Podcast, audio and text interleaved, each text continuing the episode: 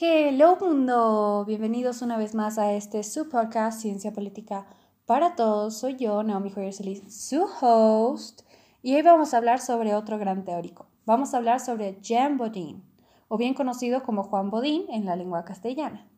Él fue un destacado intelectual francés que desarrolló sus ideas en los campos de la filosofía, la ciencia política, el derecho y la economía. Los aportes de Jean Bodin a la ciencia política que veremos en este episodio son aquellos que realiza sobre el análisis de la soberanía. Él define la soberanía como el poder absoluto y perpetuo de un Estado.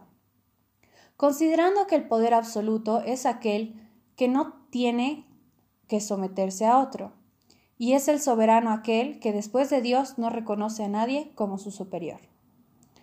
Para Bodin, la soberanía era la única capaz de mantener la paz, el orden, la seguridad y la prosperidad de un Estado. Él nos habla de tres formas de gobierno. Nos habla sobre la monarquía, la aristocracia y la democracia. Nos habla de estas tres formas de gobierno, que ninguna de estas tres es perfecta, pero la más conflictiva es la democracia, porque en ella el pueblo puede atentar contra la soberanía del Estado, mientras que la monarquía puede asegurar el crecimiento.